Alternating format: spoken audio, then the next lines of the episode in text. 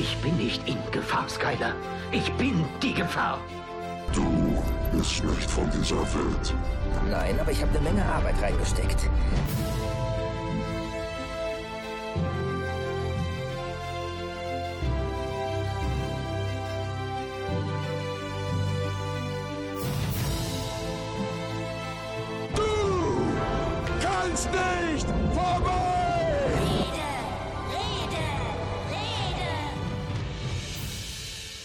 Hallo, liebe Zuhörer, ihr wartet natürlich alle schon lange auf die neue Folge. Okay, nicht ganz so lange, ist ja gerade mal zwei Wochen her. Kommt aber noch so ein bisschen drauf an, wie schnell wir mit dem Schneiden zurechtkommen. Vielleicht dauert es auch etwas länger, denn heute ist die Situation auch anders. Wir haben das erste Mal einen Film in der Besprechung. Bisher haben wir ja nur über Serien gesprochen und äh, der Part unseres Namens Serienrepublik steht natürlich auch ein bisschen im Vordergrund, aber auch die Filme sollen ja vertreten sein. Am Mikro ist der Tim und neben mir, ja, auch das ist eine Premiere heute, sitzt der Tobi, der ab sofort bei uns im Cast dabei ist. Und der Tobi äh, darf sich jetzt mal ein bisschen vorstellen. Hallo Tobi. Hallo Tim, vielen Dank für die Ankündigung. Mein Name kennt ihr jetzt. Ich bin seit heute mit an Bord bei dem Podcast. Ja, der Tobi hat sich ja schon seit längerer Zeit für unseren Cast interessiert und besonders im Film- und Serienbereich ist er auch nicht ganz unbewandert. Die ein oder andere Serie, die ich schaue, schaut auch Tobi. Was hast du denn zuletzt so gesehen? Aktuell schauen wir zu Hause The Crown, Britische Serie? britische Serie. Dann natürlich Rick and Morty, was ein völlig anderes Kaliber ist und nicht unbedingt eh frauenkompatibel. Sehr gute Serie, kann ich nur bestätigen, aber tatsächlich nicht sehr frauenkompatibel. Äh, ansonsten Doctor Who, Sherlock, was so kommt. Und ich glaube, ich bin der Einzige in der Runde, der auch ab und zu mal das Traumschiff guckt. Das ist zum Beispiel ein sehr spannendes Thema. ich persönlich Da, da schätzte das aber falsch ein, weil äh, meine Frau und ich gucken jedes Jahr die zwei Traumschiff-Folgen, die es Ja, gibt. wunderbar. Es gibt nur zwei Traumschiff-Folgen pro Jahr. Zwei neue, ja, ja. Ja, ja. Okay. Das ist das Ja, ich habe noch nie eine Traumschiff-Folge gesehen. So aber ich habe mir zu Beginn dieses Castes, also nicht des heutigen Castes, sondern äh, als wir angefangen haben zu casten, schon überlegt, wollen wir eigentlich irgendwann auch mal deutsche Serien besprechen? Und jetzt höre ich so ein bisschen raus, äh, ihr seid wert dem nicht ganz abgeneigt. Wir können durchaus gerne mal über das Traumschiff reden. Ja, wobei ich jetzt nicht sagen würde, dass das jetzt hier große Serienkultur dieser Welt ist, aber es ist irgendwie so ein Ding, was wir halt, das kommt ja immer äh, äh, an Weihnachten, dann an Neujahr kommen die ja und das ist irgendwie so ein Weihnachts-Neujahr-Ding. Ein bisschen geliebter Trash. Ja. Genau. Ja, und die Stimme, die ihr da äh, gerade noch gehört habt, kommt euch wahrscheinlich bekannt vor. Das ist der Olli. Der Olli sitzt heute Abend in Orgrimmar, Loktar Ogab. Hallo Olli. Hallo zusammen. Ja, ich renne hier gerade durchs Tal der Weisheit und suche noch den Priesterlehrer. Verdammt, die haben den umgestellt, oder? Ah, wahrscheinlich. Unser Thema ist heute der Warcraft-Film. Äh, eine schwere Geburt war das. Der ist schon seit ziemlich langer Zeit in Vorbereitung gewesen. Und letztes Jahr kam es dann dazu, dass er tatsächlich endlich mal in die Kinos gekommen ist. Olli und ich haben den zusammen im Kino gesehen, in Köln.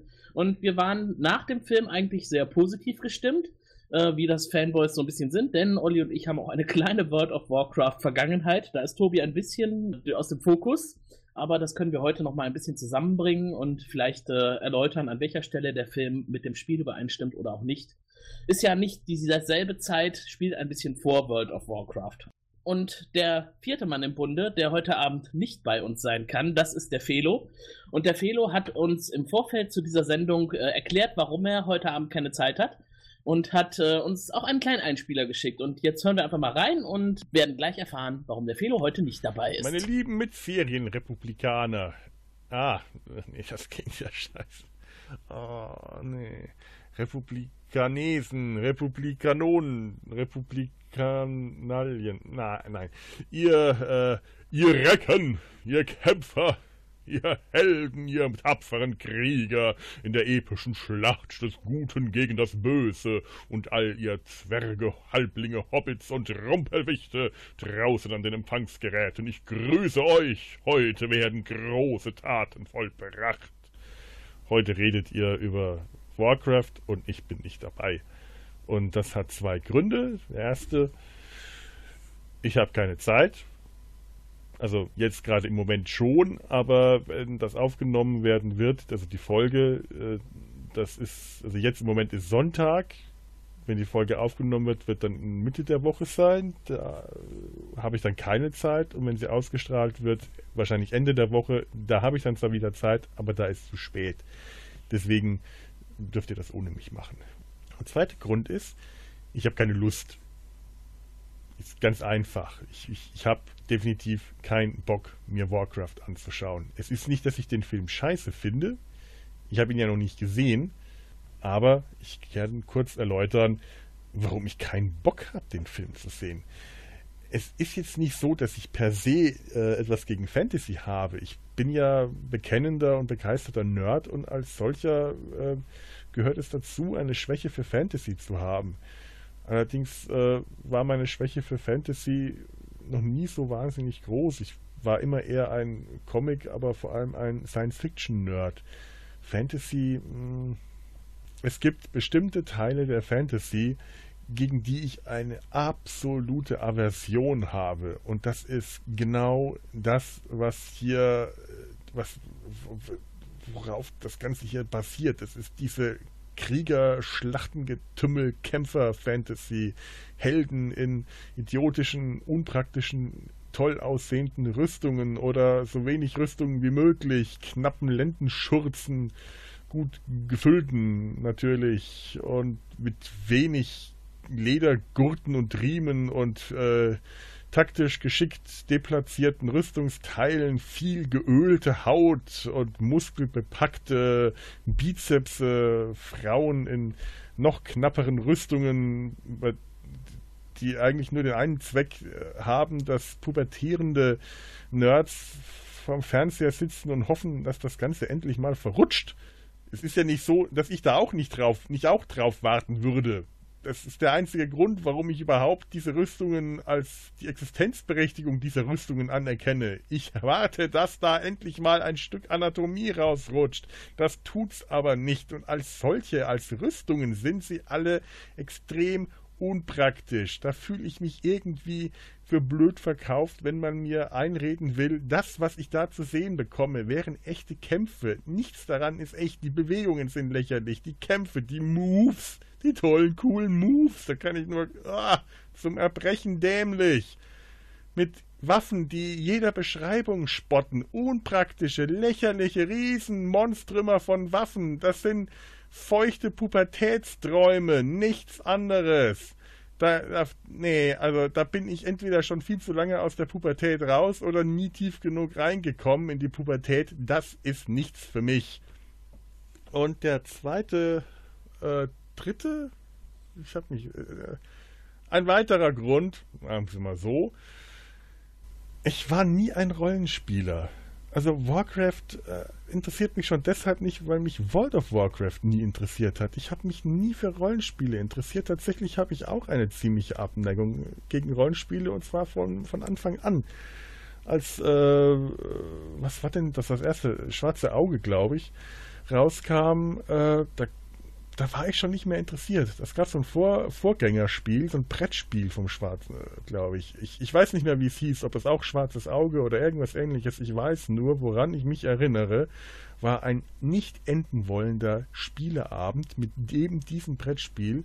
Einer der längsten und langweiligsten Abende meines Lebens, meines pubertierenden damaligen Lebens.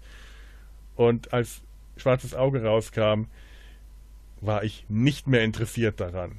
Dass mein kleiner Bruder und seine Freunde das damals äh, stundenlang und tagelang gespielt haben, hat es nicht wirklich besser gemacht, denn mit, ich weiß nicht, wie alt ich damals war, 16 oder so um den Dreh rum, da waren die drei Jahre jüngeren Freunde meines Bruders nicht gerade die allerbeste Empfehlung für mich.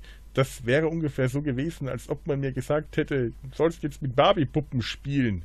Das waren Kinder und ich war schon groß. So sind halt Teenager, ein Kotzbrocken, aber so war ich halt nun mal. Und ja, mit World of Warcraft bin ich also auch nie warm geworden. So gesehen, dieses sind dann so die Gründe, warum ich heute nur fernmündlich hier bei euch unter euch weilen werde. Äh, in diesen Worten überlasse ich euch jetzt das Feld der Ehre, der Schande oder was immer ihr auf dem Feld so zu treiben gedenkt. Ich wünsche noch eine angenehme Schlacht zu haben. Ich habe irgendwie auf einmal überhaupt nicht mehr das Gefühl, dass äh, Felo heute Abend nicht dabei ist. Irgendwie ist die Sendung doch jetzt fertig, oder? Eigentlich ist alles gesagt. Ja, ja, ich finde, er hat es zusammengefasst. Tobi hat auch die ganze Zeit gesagt, ja, ja, habe ich auch notiert, habe ich auch notiert, hat seine Punkte abgehakt hier auf dem Zettel. Vieles kam mir sehr bekannt vor, ja. Ja, also er hatte schon ordentlich vom Leder gezogen und das Leder ist dabei nicht verrutscht. Also es sind schon äh, interessante Ansätze dabei. Ich denke nicht, dass ich jetzt jedem zu 100% zustimmen kann, denn einiges ist er ja einfach nur hat er erzählt, er war einfach nicht mehr interessiert. Also hat er wahrscheinlich von dem Spiel nicht wirklich was mitbekommen und äh, höchstens vielleicht von den Leuten, die es gespielt haben. Wäre jetzt die Erklärung, die ich dafür habe. Vielleicht können wir ihn ja heute eines Besseren überzeugen, wenn wir gleich tatsächlich mal ein bisschen über die Handlung reden. Denn man muss kein World of Warcraft-Spieler sein, um den Warcraft-Film zu schauen bzw. gut zu finden. Dem stimme ich zu. Ähm, wenn das in meine Richtung gegangen ist, ob man ihn jetzt unbedingt richtig gut finden muss, weiß ich nicht. Ich habe ihn zumindest geschaut. Nach, ich brauchte allerdings auch drei äh, Anläufe, was auch aber viel mehr technischer Natur war. Vielleicht ist das auch ein guter Moment, dass wir jetzt einfach mal erzählen, worum es geht. Tobi, du hast den Film gesehen. Wovon handelt er denn überhaupt? Wovon handelt der Film? Der handelt, ganz platt gesagt, von halkartigen, leicht beschurzten Wesen, die in die Welt der Menschen einfallen, um dann da offensichtlich zu bleiben, was den Menschen nicht gefällt. Und zwischendrin wird sich eine Menge geprügelt. Also, wir haben Orks, deren Welt kaputt geht, äh, wie sich hinterher herausstellt, aufgrund von fahrlässiger Nutzung grüner Magie, dem Fell. Diese Orks haben dann aufgrund ihrer oder durch ihre Magie die Möglichkeit, in eine andere Welt zu kommen, in dem Fall in die Welt der Menschen. Das machen sie dann auch. Da nicht genug Energie da ist, können halt nur ein paar der Orks hin, unter anderem eine schwangere Orkin. Da wird dann erstmal fleißig äh, gemeuchelt und gemordet. Die Menschen bekommen das mit, finden das nicht sonderlich ansprechend und äh, wollen sich dann dem Einfall der Orks erwehren. Die Orks planen, oder der Oberork Guldan, gesamthaft die Energie der Lebenden zur Nutzung und zum Öffnen des Portals zu nutzen, damit halt noch weitere Orks oder alle Orks halt rüberkommen können. Interessante Ansätze von jemandem, der den Film gesehen hat, aber kein Fan der äh, Warcraft-Reihe ist. So kann man ihn tatsächlich auch betrachten. Es geht also ganz grob darum, Orks fallen in die Welt der Menschen ein, die Menschen bekämpfen die Orks, werden dabei von Wächter Mediv unterstützt, der fällt ihnen am Ende in den Rücken. Ganz am Ende ist er doch wieder auf ihrer Seite, aber da stirbt er dann und auf dem Weg dahin gibt es sehr viel Krieg, sehr viel Kampf, große Helden, große Verluste und meiner Meinung nach ein Film, der zu größten Teilen ein Geschenk an die Fans ist und auch für Leute, die Hintergründe nicht kennen, im Kino ganz sehenswert ist. Man muss allerdings schon sagen, dass die Hintergründe schon nützlich sind beim Gucken. Und ähm, ich meine, ich habe jetzt sehr aufmerksam zugehört, äh, als Tobi erzählt hat. Man merkt schon, dass ihm viele Dinge halt nicht klar sind, die einem als Warcraft-Spieler halt irgendwie klar sind. Ja. Und ich bin nicht sicher, ob man das ich habe so ein bisschen das Gefühl, man braucht diese Sachen eigentlich, um das so richtig wertschätzen zu können. Nicht, dass man nicht auch Spaß an dem Film haben kann, ohne die Hintergründe, aber es ist halt so ein bisschen äh, wie wenn man einen äh, Film guckt vielleicht äh, und da ist ein Drittel in einer Sprache, die man nicht spricht und man sagt nachher so, ich fand den Film ja ganz toll, aber dann habe ich viel nicht verstanden, weil es war in Chinesisch. Das ist ein guter Vergleich, finde ich. ja. Es ist ja tatsächlich so. Man sieht erstmal nur grüne Monster, die gegen Menschen kämpfen. Dann ist man automatisch erstmal auf Seite der Menschen. Das ist ja eigentlich ein, eines der großen Themen von Warcraft, dass es äh, keine Seite die gute Seite ist. Und wenn wir vielleicht kurz, ähm, wir sagen immer die Welt der Menschen, äh, für Leute, die jetzt das ganze Ding nicht kennen. Wir reden hier nicht von der Welt der Menschen, auf dem wir leben, oder dem Planet Erde, sondern wir reden von Azeroth, wie man auf Deutsch sagt. Äh, also das ist noch ein anderes Universum, ein anderer Planet. Das ist ein Planet, auf dem sowas wie Menschen wohnen, aber nicht wir Menschen. Oder? Ja, ja. Genau. Die äh, Orks kommen ja eigentlich von einem anderen Planeten, Draenor, glaube ich, ne? Jo. Ähm, und kommen durch das dunkle Portal und landen auf Azeroth. Das sind also Außerirdische quasi. Im Grunde sind es Außerirdische. Das spielt aber weniger jetzt eine Science-Fiction-Rolle bei diesem Film, sondern äh, ist tatsächlich eher so ein bisschen der Background, den man übrigens im Spiel auch nicht kennt. Wenn man das, äh, wenn man anfängt, das Spiel zu spielen, sind die Orks schon direkt da, wo sie nach Warcraft sind. Aber dazu später. Azeroth besteht ja nicht nur aus den östlichen Königreichen, wo äh, Stormwind sich befindet, die Hauptstadt der Menschen, sondern auch aus Kalimdor und anderen Bereichen und irgendwo finden die Orks auch ihr Zuhause. Aber da sind wir noch lange nicht. Als der Film begann, wird zuerst mal die Titelhymne gespielt.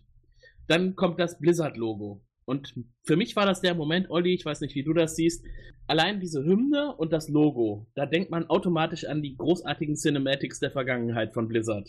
Auf jeden Fall. Und jetzt wieder für die Leute, denen das nicht sagt, ähm, die Firma Blizzard, die das Spiel äh, World of Warcraft äh, gemacht hat, die sind bekannt dafür, dass sie zu ihrem Computerspiel wirklich hervorragende Animationssequenzen, äh, Cinematic Trailer oder sowas nennen die das immer, gell, äh, mhm. machen, die, wo man wirklich immer schon beim Spielen des Computerspiels denkt, wenn die kommen, oh man, davon müssten die mal einen Kinofilm machen. Es ist einfach so genial hier.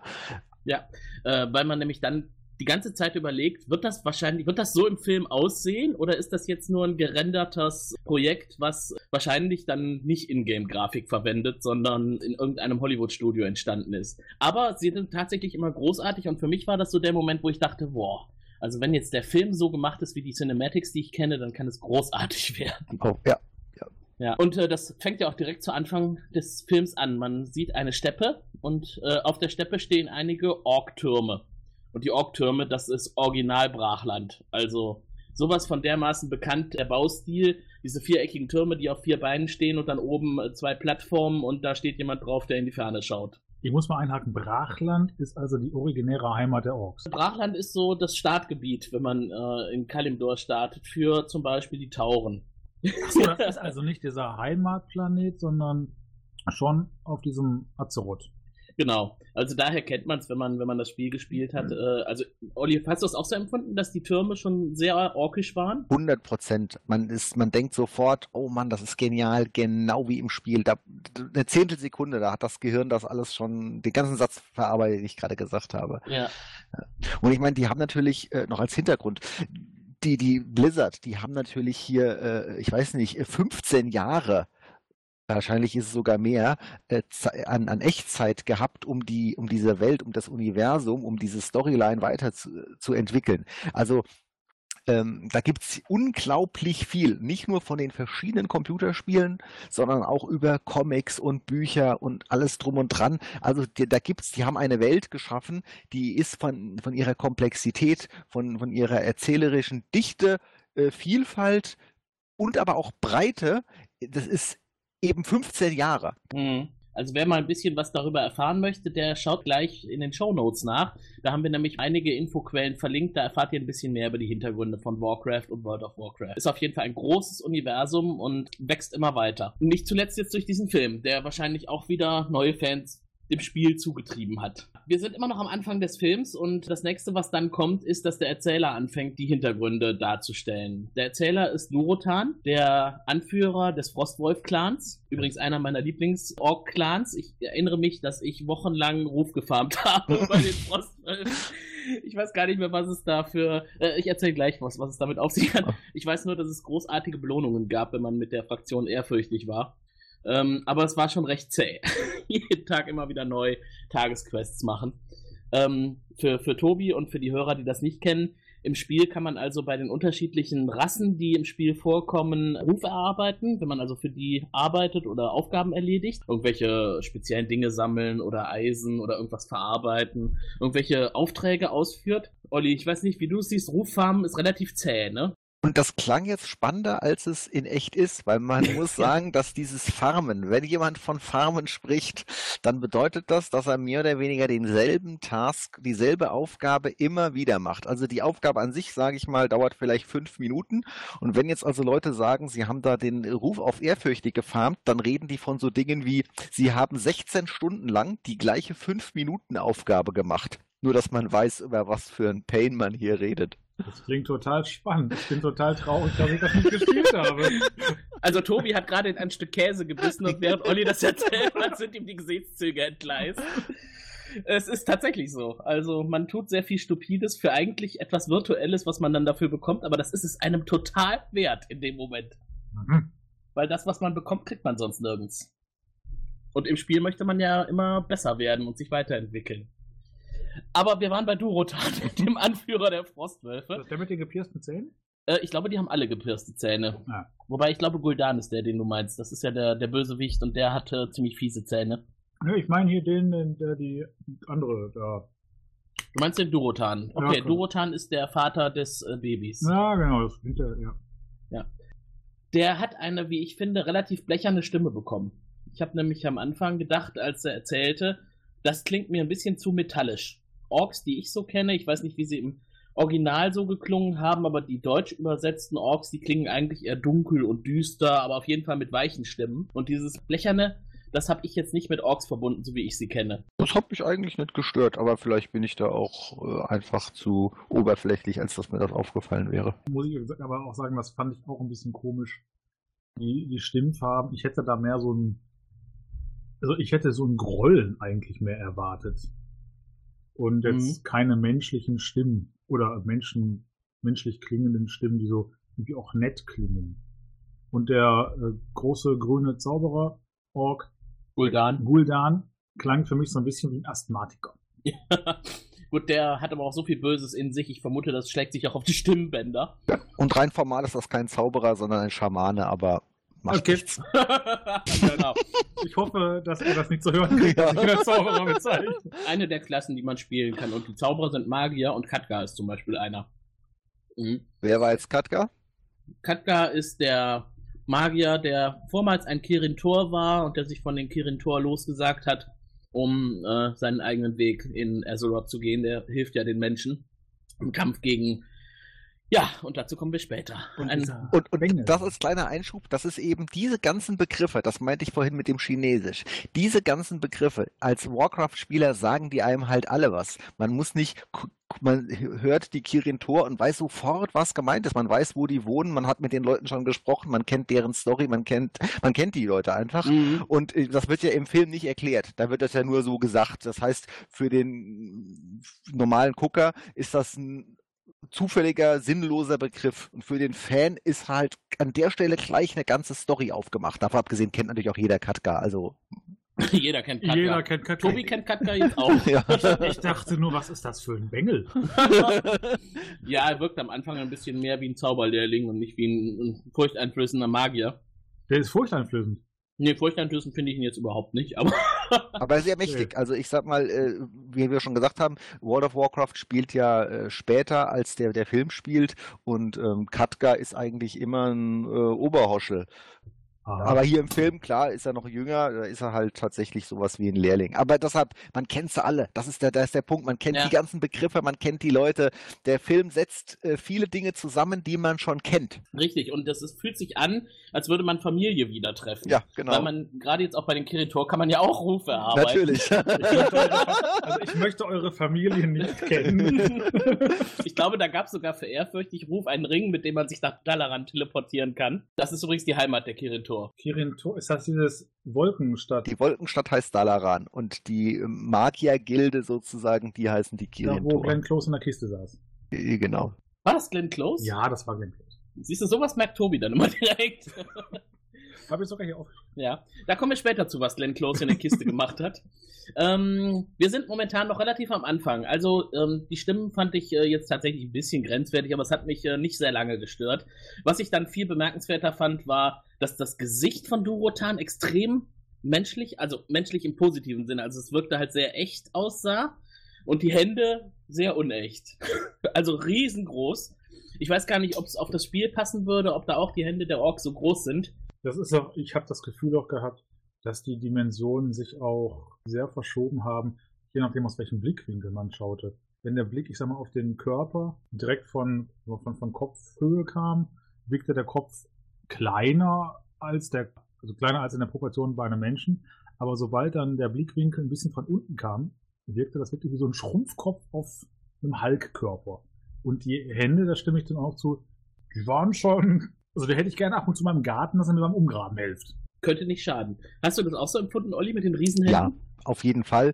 Ähm, da ist natürlich, ich meine, das Spiel ist ja so eine, so eine Spezialgrafik. Viele Leute mögen das ja auch nicht oder die, die es dann mögen, haben sich irgendwie dran gewöhnt, sage ich mal. Das Spiel hat ja diesen Comic-Charakter. Ja? Und da hat man Mhm. sich ja äh, im Laufe der Jahre dran gewöhnt, dass eben dieser Comic-Charakter zu World of Warcraft gehört. Insofern, als ich den gesehen habe, dachte ich so, ah, große Hände, aber hey, die sehen alle immer ein bisschen komisch aus, so ist das halt. Ja. Mhm. Das sind halt die Orks. Das ist ja auch nur eine Rasse in, in World of Warcraft und auch im Warcraft-Universum.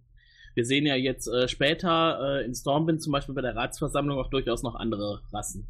Ja, ähm, die Kulissen. Wir sehen ja das Tal vor dem dunklen Portal. Auch das fand ich großartig, dass das genauso aufgebaut war wie im Spiel mit dieser Rampe, die in den Talkessel hinunterführt und dann auf das dunkle Portal zuläuft. Ich äh, denke mal, bei der Eröffnung des äh, Portals damals, Olli, warst du wahrscheinlich Ja. auch da. Aber es führte nicht nach Azeroth, sondern Es führte andersrum. Man war in äh, Azeroth und das ging nach Draenor. Ich frage mich ja bei solchen Sachen immer, wer baut sowas? Wenn ich an Orks denke oder mir Orks angucke, würde ich jetzt nicht sagen, dass da begnadete oder feinsinnige Bildhauer sind, die auch mal einen hübschen Steinkopf irgendwo an eine Wand das meißeln. Portal ist schon ganz schön großartig. Ne? Das ist schon, ich finde das ganz hübsch. Das hat sowas ein bisschen von einer gotischen Kathedrale, jetzt ähm, ohne das zu sehr aufwerten zu wollen. Das sieht auch gut aus. Also das hat Mhm. mich auch optisch durchaus begeistert. Es ist noch viel, viel größer als im Spiel, aber es sieht genauso aus wie im Spiel. Es ist halt nur größer skaliert. Ich habe mir hier aufgeschrieben als Notiz dazu, dunkles Portal, Fanboy quietschen. also es war einfach schön, das so auch in dieser Kulisse wiederzusehen.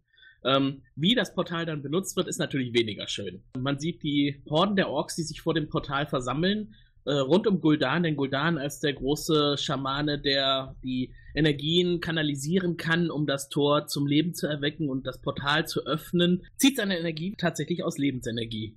Und das fand ich extrem gruselig. Ich fand das sagen. total schön, wenn ich ehrlich bin. Das war, ich fand das war schön gemacht, ganz ehrlich, wenn ich halt schon hier groß ankündige, weil ich hier, wenn ich zauber, da müssen andere für sterben, ja, dann soll man es auch gefälligst sehen. Der Film ist ab zwölf, glaube ich, ne? Ja. Äh, aber ich glaube, in dem Alter kann man damit auch umgehen. Es wurden auch hinterher noch Szenen gezeigt, wo ich so als erwachsener Mann dachte, oh, das ist aber schön. Also die äh, Leute, die es nicht gesehen haben, sollten jetzt wissen, es ist also so, dass Gul'dan mit Magie die Lebensenergie der Menschen entzieht und die Menschen in dem Moment sehr leiden und quasi gefoltert werden, ausgelaugt werden, in Anführungszeichen. Das waren ja keine Menschen, das waren irgendwelche grünen Wichte oder blaue Wichte. Gut, es waren auch Menschen dabei, weil es hieß ja, dass Garona äh, die Sprache der Menschen gelernt hat von gefangenen Sklaven. Das heißt, da wohnen auch Menschen. Das ist überhaupt eine interessante Frage. Wie sind denn überhaupt Menschen von Azeroth äh, in die Welt der Orks gekommen? Nee, da können keine Menschen gewohnt haben. Da haben, ich meine, da haben die, die Orks gewohnt und die, ähm, sie- auf Draenor sind doch zwei, sind Orks zu Hause? Die Draenei natürlich. Ja, gerne. Dankeschön. Wenn wir noch mal ganz kurz darauf, was Tim gerade sagte, dass die grüne, halbnackte Orkerin Garona? Garona die Sprache der Menschen von Gefangenen gelernt hat. Die hat ja wirklich akzentfreies Hannover-Deutsch gesprochen. Also ich frage mich, also erstmal, wie kommen die Menschen dahin? Das ist eine andere Sache, aber wie viele Jahre muss die im engsten Kontakt mit denen gestanden haben, um so absolut perfekt zu Also man muss vielleicht auch dazu sagen, Garona ist ja kein reiner Ork. Garona ist ein Mischling aus Ork und Mensch. Und wo kommt dann der Vater oder die Mutter her? Ich glaube, die Mutter war Ork und der Vater war Mensch. Das ist gruselig. Aber da frage ich mich jetzt auch, wie der da hingekommen ist. Ich glaube, es wird auch im Film nicht erklärt. Vielleicht in der Fortsetzung. Man, man, ja, aber man muss ja auch schon sagen, also ich meine, dieses ganze Dimensionsreisen, äh, das Portal hat ja die, hat ja Draenor und, und äh, Azeroth verbunden für eine Horde von Orks. Aus meiner Sicht ist es durchaus wahrscheinlich, dass einzelne Personen warum auch immer, wie auch immer, das schon geschafft haben, von der einen auf die auf Welt auf die andere Mhm. zu kommen. Und ich meine, die, die höhere Macht dahinter, die Dämonen, äh, die das ganze Ding ja kontrollieren, ich meine, weder äh, Medivh noch Gul'dan hat das ja aus eigener Kraft geschafft, sondern das ist ja, die sind ja nur Marionetten gewesen, eben von äh, Sagaras, der das von hinten gesteuert hat, oder aus einer anderen Dimension, wo auch immer diese Dämonen sitzen, keine Ahnung. Ähm, also ich denke, das ist eigentlich schon viel komplizierter und ich, da würde ich mal sagen, dass da niemand hin und her gereist ist. Ich kann mir schon vorstellen, dass das, dass da so welche gereist sind. Nur halt Warum nicht fühle ich mich jetzt an Stargate erinnert? Wahrscheinlich war SG1 dort. Jack O'Neill und Colonel Samantha Carter.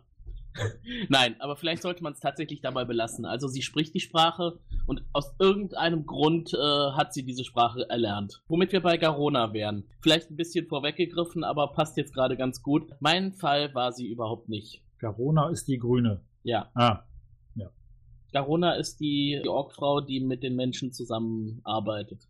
ja. Da komme ich dann, würde ich gerne mal auf das eingehen, was Felo gesagt hat. Das ist eine attraktive Schauspielerin und ich habe auch das Gefühl gehabt, ich weiß nicht, wie sie im Spiel aussehen könnte. Sie sieht aber, abgesehen davon, dass sie grünes und ein Zahnproblem hat, durchaus sexy auch als Ork aus und schon wurde sie halbnackt dahingestellt. Ähm, da frage ich mich auch nur, boah, warum? Aber das ist halt so. Also ich, jetzt will ich, will ich nicht sagen, dass das so sein muss, so es ist nicht Gott gegeben oder sowas, aber das finde ich ist halt so ein Genre-Ding, dass halt äh, eine männliche Rüstung ist halt immer äh, voller Panzer, überall Stahl und weibliche Rüstungen sind halt immer mehr oder weniger nur so BHs und irgendwas um die Hüfte drumrum. Und da gibt's ja auch super viele äh, Memes drüber und, und äh, Witzeleien, weil ich meine, objektiv gesehen ist das völliger Schwachsinn. Andererseits macht man das jetzt so, und jetzt klar, jetzt kann man sagen, das ist Sexismus und sowas. Nein. Logisch. Das war auch bei He-Man und sowas ja auch nicht so. Wobei He-Man war auch halbnackt. Das muss man jetzt vielleicht mal aus allgemeinen Gleichstellungsgründen dazu ja. erwähnen. Ja. Also ich habe mir gerade im Hintergrund hier Garona nochmal äh, aus dem Spiel angeguckt ähm, und ich finde ehrlich gesagt, dass es ziemlich gut getroffen ist. Okay, ja, stimmt. So habe ich, äh, ich hat- hatte sie jetzt nicht mehr vor Augen, aber jetzt äh, erkenne ich sie wieder. Bitte? Ein BH und bauchfrei. Also mit roten Haaren könntest du auch den Fraggles mitspielen. Kleines Schwert. Ja. Ja, du hast recht, Olli. Ist gut getroffen. Gut, Garona ist, denke ich mal, ein Fall für sich. Äh, Im Zweifel fällt es unter künstlerische Freiheit. Die Orks, Frauen und Orkmänner sind halt auf spezielle Art und Weise bezeichnet, wie auch alle anderen Figuren im Spiel. Wir wollen ja heute mal nicht über Blutelfen reden. Nur so viel dazu. Mein erster gespielter Charakter war, na gut, mein zweiter gespielter Charakter war ein Blutelf. Paladin. ja, ich habe doch einiges an, an Schelte und Schlägen kassiert und dummen Witzen. Olli erinnert sich wahrscheinlich. Wir Ja. reden da morgen im Büro mal drüber. Das können wir gerne lassen. Weg dunkle Erinnerungen. Apropos dunkel, ja, die äh, Horde strömt durch das Portal und ist in Azeroth. Was, das erste, was passiert, die Gefährtin von Durotan bekommt ihr Baby, ausgelöst wahrscheinlich durch die Schwingungen im Portal, während sie durch den Weltraum gleiten, um dann irgendwo auf der anderen Seite wieder aufzutauchen. Das fand ich übrigens sehr gut gemacht, weil die gehen nicht einfach nur durch das Portal durch. Das ist nicht irgendwie so einfach nur so durchstreiten und fertig, sondern die gehen ja da rein, dann sind die in so einer, in so einer, in so einem Nullraum irgendwie und dann, dann driften die da irgendwie so durch und dann kommen die auf der anderen Seite, krabbeln die wieder so raus und das hat mir irgendwie, also das hat man ja im Spiel nie gesehen, weil Mhm. im Spiel geht man ja in das Ding rein, dann kommt man in den Ladebildschirm rein, Ja. dann kommt man aus dem Ladebildschirm wieder raus, dann steht man halt woanders, ja. Also mir gefiel der Ladebildschirm deutlich besser. Nein, äh, in der Tat, gut umgesetzt. Ja, fand ich auch. Das Äh, fand ich auch. Das war dann der Science-Fiction-Einschlag, der ansonsten in dem Film niemals wieder auftaucht. Auf jeden Fall kriegt sie ihr Baby, als sie ankommen, und das Baby ist zu früh auf die Welt gekommen. Es ist extrem winzig und steht kurz vor Tod oder ist auch tot und wird dann von Guldan mit Abzug von Leben von einem nahestehenden Rehbock wiederbelebt. Wobei wiederbelebt klingt so ein bisschen nach, ähm, ja, ging es halt nicht so gut, jetzt ist wiederbelebt, bald geht es ihm wieder gut. Äh, Ich meine, wer mit Fell Energy wiederbelebt wird, der ist danach vom Fell durchdrungen. Mhm. Also da- das hat schon äh, lebenslange Auswirkungen irgendwo wahrscheinlich Er wird auf ja auch dich. grün, er war Du vorher wirst blau. grün zum Beispiel. Ja. Das ist so ein Ding, ja. Ja. Man denkt sich in dem Moment schon, wenn Guldan ihn jetzt rettet, dann wird er bestimmt noch eine Geschichte bekommen. Mit diesem Background kann er nicht einfach irgendwo in der großen Masse der Orks verschwinden. Irgendwas wird da noch passieren. Als ich das erste Mal Fell gehört habe, habe ich mir gedacht, wovon reden die überhaupt? Ähm, dass das irgendwas mit dieser Magie zu tun haben musste, habe ich mir gedacht. Aber wenn ich Fell höre, denke ich eher an irgendwie so hier ein Waschbär. Fell oder so. Ich habe dann bei Wikipedia nachgeguckt und habe gesehen, es schreibt sich mit einem L. Phil. Fehl. Ja, aber heißt halt so, ne? Mhm. Ja, heißt halt Ach, so, es ist genau. ver verderbte Magie. Ah, Verderbte dämonische Magie. Die durch die Natur übertragen werden kann, aber die Natur dabei vernichtet. Das ist eine ganz böse Geschichte auf jeden Mhm. Fall. Ja, das Baby ist da. Sie sind angekommen. Jetzt gibt es die ersten Allianzer zu sehen. Sehr großartig fand ich, dass man äh, Eisenschmiede sieht. Da wird ja der große Hauptcharakter kurz vorgestellt. Anduin Lothar, der Hauptmann der Allianzgarde. Das ist der Wikinger, ne? Richtig, und da greifen wir vielleicht kurz vorweg. Travis Fimmel, der auch Ragnar Lodbrok in Vikings spielt, spielt in einem Warcraft-Film den Anduin Lothar, Hauptmann der Allianzgarde. In Eisenschmiede ereilt ihn auf jeden Fall die Kunde, er muss zurück, sein Typ wird gebraucht, man ist auf eine Gruppe kriegerischer Gegner gestoßen und er wird benötigt, um das Thema aufzuklären. Wobei die ja auch dann irgendwie sagen, die haben noch nie von diesen Wesen irgendwie Kenntnis genommen. Das heißt, wenn irgendein Mensch mal aus welchem Grund rübergekommen ist, also andersrum, dann ist er offensichtlich ja nicht zurückgekommen oder hatte nicht das Bedürfnis, mit irgendwem Wichtiges darüber zu reden. Das wird so sein, ja. Da bin ich ja nicht richtig zufrieden damit. Das, das fuchst mich jetzt ein bisschen, aber gut. Wir haben ja gesagt, wir, wir können es jetzt nicht klären, aber es gibt ja Gerüchte, dass zumindest ein zweiter Teil des Filmes auf irgendeinem Papier existiert. Ich bin sehr, sehr skeptisch, ob das jemals umgesetzt wird, aber Und ob sie wieder neun Jahre brauchen, um von der Idee zum fertigen Kinofilm zu kommen. ja, oder noch länger. Also ausschließen möchte ich da mal gar nichts. Auf jeden Fall fand ich es sehr schön, Eisenschmiede gesehen zu haben, leider nur sehr kurz. Was ist Aber- das Schöne an Eisenschmiede? Also für jemanden wie mich, also äh, warum? Was ist das Schöne an Eisenschmiede? Ich würde sagen, wir haben da halt Stunden verbracht und man denkt sofort an die, an die endlosen Zeiten, in denen man da rumgeirrt ist. Das ist die Hauptstadt der Zwerge, äh, das kann man vielleicht sagen. Mhm. und ähm, ist halt einer so der ikonischen Landmarks in dem World of Warcraft Universum. Ja, da wie Sturmwind, Eisenschmiede, Unterstadt, äh, das ist sofort, also wenn man das sieht, da schlägt das Herz höher. Genau. Und gerade Eisenschmiede ist eine der allerersten Städte, die es gegeben hat in World of Warcraft und ist mit sehr viel Liebe und äh, Detailausarbeitung umgesetzt worden. Auch als ich Horde gespielt habe, habe ich immer gehört, wie toll Eisenschmiede ist und ich habe es dann mal bei einem Städteraid gesehen. Natürlich habe ich mich da gnadenlos verlaufen, weil man kommt ja so ein bisschen von der Masse ab und plötzlich ist man in irgendeiner Sackgasse und wird totgeknüppelt. Dann wird das erste Mal Katka vorgestellt, der Magier. Ein bisschen grenzwertig der Schnäuzer, wie ich fand. Man müsste vielleicht auch nochmal schauen, wie Katka im Spiel ausgesehen hat, aber ob er da auch einen Schnäuzer getragen hat, da bin ich mir nicht so sicher. Das hat mich total aufgeregt. Ich weiß ja nicht, wie der normal aussehen sollte. Aber generell die Darstellung, also entweder waren es aus meiner Sicht die Männer alles Bubis oder Schönlinge. Dieser Bengel. Also jetzt habe ich ja gerade gelernt, das ist ein großer Zauberer oder wird mal ein großer Zauberer. Da hätte ich ihn am liebsten nur über Knie gelegt.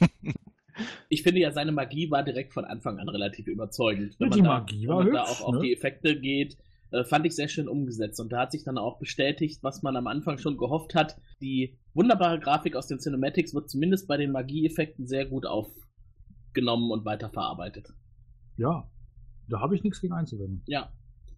Katka als Figur wird erstmal nur vorgestellt. Das heißt, man weiß ja gar nicht viel mehr über ihn. Dann sehen wir Stormwind. Sturmwind. Sehr geil, das Murloc-Gurgeln am Anfang.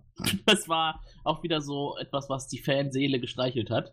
Die Murlocs sind eine spezielle Rasse im Spiel aus kleinen, sehr nervigen, aber teilweise extrem starken Gegnern, die kleine Aufgaben bereithalten, beziehungsweise wo kleine Aufgaben erledigt werden können. Und die haben ein sehr charakteristisches Gurgeln.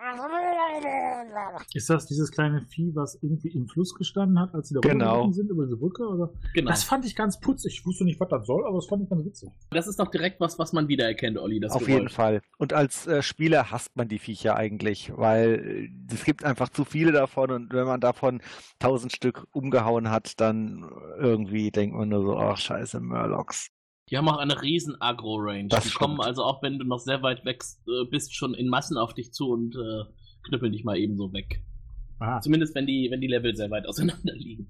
das heißt, die sind prinzipiell aggressiv. Der eine, der im Fluss stand, war aber lethargisch. Ich würde mal sagen, die sind prinzipiell Ja. aggressiv. Ah. Nur in der Horde. nee, überall. Also, in, also in, in, in Massen. Horde ist ja doppelt belegt in dem Fall. Ja, sie treten eigentlich hauptsächlich in Massen auf. Ist aber ein, ein sehr ikonisches äh, Geschöpf aus World of Warcraft. Gibt's übrigens auch als Plüschfigur mit eingebautem Oh, Geräuscheffekt. toll. Das Ja. ist super. ich habe sogar einen hier. Das wundert mich nicht. nee. Okay. Dann wird der Sohn von Lothar gezeigt. Das ist eine, ein Handlungsstrang durch, die, durch den gesamten Film, den ich sehr schlecht umgesetzt fand. Der Sohn ist erstens viel zu jung, wie ich finde. Also dafür, dass er ein, ein, Hauptmann ist und Krieg führt und Männer unter sich befehligt, dafür wirkt er mir viel zu sehr wie ein Highschool-Boy. Ja. Ich glaube, das ist doch der, der hinterher eben ermeuchelt wird.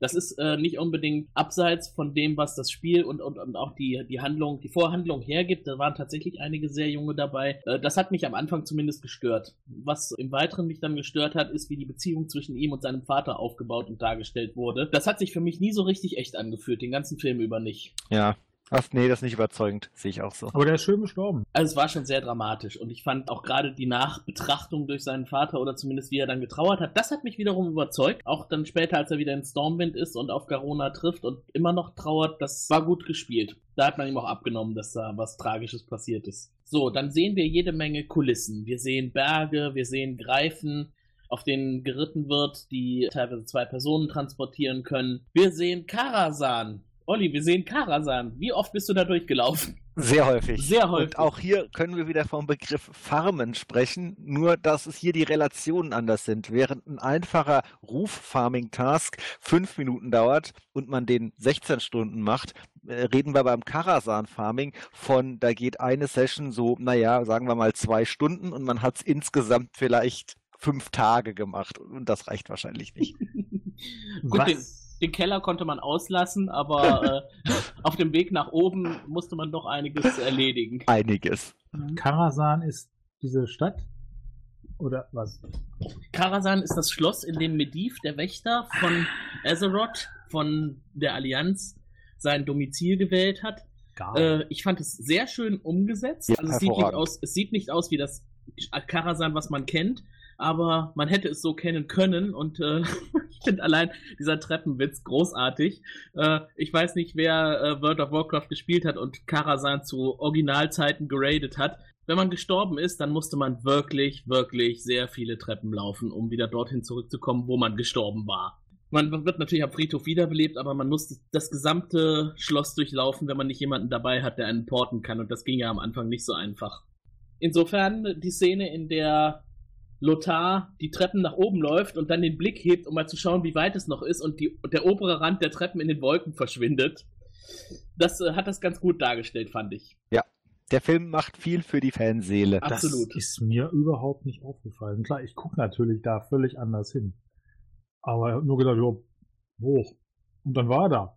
Genau, für dich war das einfach ein gut gestaltetes Schloss unten mit einer Bibliothek drin und dann müssen sie halt viele Treppen nach oben, um in den Brunnenraum zu kommen, in Anführungszeichen. Ich habe das überhaupt nicht so mitbekommen, dass da verschiedene Ebenen sind, ehrlich gesagt. Ah, okay. Also, ich, also vielleicht mal so eine halbe Treppe oder irgendwas.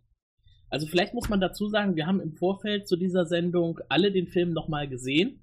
Olli und ich hatten ihn ja schon im Kino gesehen und Tobias hat ihn zum ersten Mal gesehen. Am Sonntag am Sonntag vor der Aufnahme, also vorgestern, vorvorgestern. Und ich habe tatsächlich auch festgestellt, dass man den Film, wenn man ihn mehrfach sieht, anders sieht. Jetzt der letzte Durchlauf war für mich ein eher analytischer Durchlauf. Und da sind mir ganz, ganz andere Dinge aufgefallen als vorher, wo ich den Film im Kino einfach nur genossen habe. Mhm. Ich glaube, das habe ich tatsächlich dann auch eher so wie Tobi empfunden. Dass ich da nur zugeschaut habe, mir keine großen Gedanken gemacht habe. Und ja, vielleicht ist mir das mit den Ebenen auch nicht aufgefallen. Ich habe auf jeden Fall im Kino fühlte ich mich großartig unterhalten. Ja, das war bei mir jetzt ähnlich. Ich meine, ich habe den ja schon ein bisschen mit dem Augenmerk gesehen, da ich ja weiß, dass ich heute die Ehre habe, mit darüber zu reden. Also jetzt nicht einfach nur platt hingeguckt. Ich dachte mir halt an einigen Stellen einfach nur, was, was soll das denn jetzt? Äh, an anderen Stellen Landschaftsaufnahmen dachte ich, so richtig, richtig schön gemacht. Also die Effekte, da gibt es ja nichts zu meckern. In Karasan gibt es neben Mediv auch noch Morose. Morose war auch ein Gegner im, im, Spiel. Das sind halt so die Dinge, wo man sich dann erinnert fühlt. Katka oh. muss ja zunächst in der Bibliothek zurückbleiben, als Lothar sich nach oben begibt.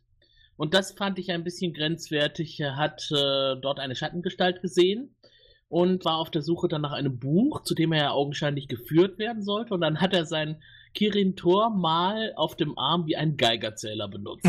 Das fand ich auch sehr witzig, ja. Also da habe ich mir gedacht, ja, genau. hat aber funktioniert. Er hat das richtige Buch gefunden und wurde dann prompt erwischt, denn Mediv hatte inzwischen schon längst seinen Weg wieder nach unten gefunden. Oben wurde Lothar von ihm begrüßt. Äh, man sieht äh, Medivh, wie er also in seinem Dachgeschoss quasi von Karasan steht und an einem großen Lehmgolem arbeitet. Ungefähr zwei Häuser groß. Gefragt, was er mit dem vorhat, hat er gesagt, der soll Medivh beim Hausputz helfen. Morose. Morose beim Hausputz helfen. Oder das Haus sauber halten. Dabei ist er selber groß wie zwei Häuser. Fand ich jetzt ein bisschen äh, unglaubwürdig, aber vielleicht meint er damit ja auch einfach, dass er das Haus verteidigen soll. Morose ist groß wie zwei Häuser. Das ist Der doch, Lehmgolem. der heißt aber nicht Morose. Nein, Morose ist der Diener von Medivh. Der ist aber nicht zwei Häuser groß. Nein, der Lehmgolem ist zwei Häuser groß. Ja. Und da, das macht keinen Sinn, dass man dann sagt, er soll Morose beim Sauberhalten des Hauses helfen. Der kommt halt oben an die Ecken, wo der Kleine nicht rankommt. genau, den haben wir extra deswegen so groß und stark gebaut, damit er Staub wischen kann auf den Fensterbrettern, wo Morose nicht hinkommt. Oder er hebt ihn dann hoch. Genau. Ja, fand ich auf jeden Fall eine ganz nette Idee. Der wird ja auch später noch eine Rolle spielen, der Golem. Medivh ist aber wieder nach unten gelangt und erwischt Katka beim Stöbern in seiner Bibliothek. Und jetzt passiert es Medivh, greift ihn direkt an und stößt ihn mit Magie an die Wand und hält ihn dort fest. Denn Katka ist ein Kirintor. Und Medivh ist überhaupt nicht begeistert davon, dass ein Kirintor aus dieser Zauberergilde, die mit ihm nicht gerade befreundet ist, in seiner Bibliothek herumstöbert. Ah, da muss ich nochmal einhaken. Ich dachte, der wäre der Lehrling von dem Medivh gewesen. Nein. Katka ist ein äh, Kirintor-Magier, der den Kirintor den Rücken gekehrt hat, der aus der fliegenden Stadt Dalaran äh, weggegangen ist und in Azeroth ähm, mitbekommen hat, dass eine böse Magie sich aufbaut. Und daraufhin hat er sich nach Stormwind begeben und dem König seine Unterstützung angeboten. Ah, und Medivh und die Kerentor sind eigentlich auf verschiedenen Seiten. Richtig. Ja, verschiedene Seiten nicht, aber sie sind jetzt nicht unbedingt sehr Also nicht Best Friends Forever. richtig. Ich dachte, das wäre Nein. okay, ich dachte, das wäre ein und dasselbe Gesups. Nee, aber man hat es gesehen, als äh, Medivh äh, auf äh, Katka reagiert hat, dass da nicht unbedingt viel Sympathie in Richtung Kirintor gegeben war. Aber auch keine Feinde. Äh, großartige Effekte an der Stelle. Der Würgegriff gegen die Wand fand ich sehr gut umgesetzt. Ja. Ja. Wird auch später im Film noch mehrfach verwendet, dass jemand gefangen wird und dann innerhalb dieses Magiewirbels irgendwo nach oben gedrückt wird. Ob das jetzt ein Baum ist oder eine Wand. Katka hat das ja in dem Moment anscheinend auch gelernt und setzt das später selber ein. Wir kommen dann in den Wald. Dort gibt es einen Angriff der Horde gegen eine Allianztruppe.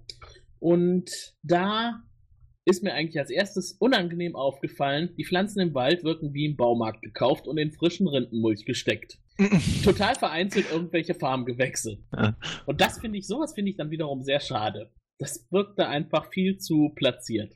Hm. Wobei der Wald ansonsten, wenn man mal so ein bisschen an die Ränder gegangen ist und von da aus auch Dinge gesehen hat, also weit entfernte Häuser zum Beispiel, dann wirkt er wieder ganz gut, aber so im Detail, nee, nee, also ein Wald besteht nicht aus sauberem Rindenmulch. Ja, das stimmt. Generell ist das Thema Sauberkeit, finde ich, ist- ich finde, dass sehr vieles, und jetzt nicht nur in dem Film, auch in anderen genreähnlichen Filmen, viel zu sauber und geleckt dargestellt wird. Aber ich teilweise das Gefühl. Die sehen ja immer alle aus wie aus dem Ei gepellt, gerade frisch vom Ondulieren. Ja, und Das stimmt. da erwarte ich ein bisschen mehr Dreck. Und Naja, zumal ich meine, in der Zeit, äh, wo jetzt hier nicht die tägliche Dusche morgens angesagt war, äh, die, die Leute müssten eigentlich alle dreckig wie Sau sein. Also wenn man sich nur einmal die Woche, vielleicht nur einmal im Monat überhaupt wäscht, die Kleidung müsste ranzig ohne Ende sein, jeder stinkt, Mhm. jeder ist dreckig im Gesicht, äh, D- Dreck überall, Dreck zwischen den Zähnen, Ja. Dreck zwischen den Fingernägeln. Nein, so, so müsste das ja vom Prinzip sein, ja. Und wenn jetzt noch ein König anders dargestellt wird, in Ordnung. Aber ich sag mal, sobald man unterhalb äh, von einer, von einer höheren Adelsschicht ist, müssten die Leute dreckig wie Ich Sau glaube, das sein. passt ganz gut zu dem, was Felo gesagt hat. Die Rüstungen, die glänzenden, großartigen Rüstungen. Äh, das würde sich nicht mit Dreck vertragen. ja, Die Rüstungen sind sowas von großartig, also glänzend, strahlend, Gold und Silber und Blau und mit eingebauten Magieeffekten und was weiß ich nicht. Teilweise wirken die auch wirklich ein bisschen sehr wie gerade erst neu gekauft, aber so sehen sie halt auch im Spiel aus. Auch nie dreckig. Und das hat, also mich stört das jetzt bei, bei dem Film hat mich das jetzt eigentlich gar nicht gestört, weil, wie gesagt, das Spiel ist eh diese, mit dieser Comic-Grafik. Und das hat, seit jeher hat das so einen eigene, so einen eigenen Charme, Mhm. aber dann letztlich auch. Und ich finde, für mich hat das ganz gut funktioniert, auch mit den großen Händen. Das hat, ich, für mich ist das alles kein Widerspruch. Weil du fandest es auch überzeugend, einen Ork auf einem Pferd reiten zu sehen? Das fand ich übrigens total witzig. Wenn wir ganz kurz, ich, ich hau mal gerade dazwischen, ganz kurz diese Schlachtenszene da, diese kleine Prügelei. Was ich total geil fand, war, die sehen da irgendwie dieses grüne Geglipper an dem Baum und denken, oh, da ist irgendwas Lustiges. Und dann kriegt einer von den Menschen irgendwas volles Fund in die Fresse geworfen. Ich weiß nicht, was das war. Ein Pferd, ein Baum, Stein. Aber das fand ich sehr witzig. Und als dann die, die Orks da von den Bäumen gesprungen sind und dann richtig schön auf die Fresse gehauen haben, das fand ich doch sehr unterhaltsam. Und dann halt die Sache, der Ork auf dem Pferd, der kann ja froh sein, der Gaue, dass er nicht fest genug zugedrückt hat. Ne? Ansonsten wäre der Kopf matschig gewesen. Das sah sehr witzig aus. Ja, die Kampfszene hat mir eigentlich gut gefallen im Wald. Also jetzt tatsächlich ein bisschen geleckt teilweise, aber gerade auch wie die Orks ihre Wölfe einsetzen und dass der Wolf sich von seinem Herrn trennt und dann von der anderen Richtung angreift und ja, und, und ihn verteidigt, äh, das fand ich ziemlich gut umgesetzt. Aber der, äh, um auf mein, meine Aussage zurückzukommen, also ich habe im Spiel noch nie einen Ork auf einem kleinen Pferdchen gesehen. ich glaube, das war jetzt auch nur der Not geschuldet. Ja, natürlich, aber es sieht halt extrem deplatziert aus. Die reiten sonst auf großen Frostwölfen und, und generell auf, auf Wölfen. Aber ich glaube, das, ich, ich kann es nicht beurteilen, aber das wirkte auf mich so wie so ein kleiner Slapstick-Einwurf. Also ich fand das. Das hatte das Spiel tatsächlich, ein, äh, das hatte der Film ein paar Mal tatsächlich zu bieten. Ich fand das sehr sympathisch. Bisschen Slapstick-Humor. Ja, was mir bei der Kampfszene schwer gefallen ist, man ist sich eigentlich gar nicht mehr so richtig sicher, halte ich jetzt zur Horde oder halte ich zur Allianz? Vor allem, wenn man mehrere Jahre Horde gespielt hat und eigentlich instinktiv immer denkt, die dreckigen Allianzer, wann, ja. wann, wann macht die Horde eigentlich die alle fertig? Ja. Ja, und wenn man dann sowas sieht, dann denkt man, hm, jetzt haben sie ja schon Lothar vorgestellt und eigentlich bin ich ja bei dem dabei, aber Durotan ist halt auch irgendwie sympathisch. ist schon ein geiler Anführer seines Clans. Ja, es, geht ja auch tatsächlich nicht so aus, dass jemand gewinnt.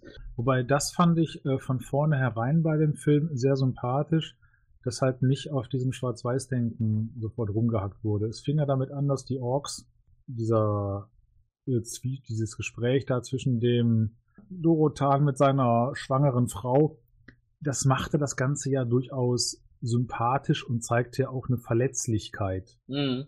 Ähm, auch bei den Orks. Also, dass die halt nicht von vornherein erstmal als die blöden Kampfmaschinen dargestellt wurden. Und das finde ich hat sich im weiteren Verlauf des Films auch äh, durchgezogen. Aus meiner Sicht. Von daher, ich persönlich kann jetzt auch nicht sagen, ich habe jetzt zu denen oder zu denen gehalten.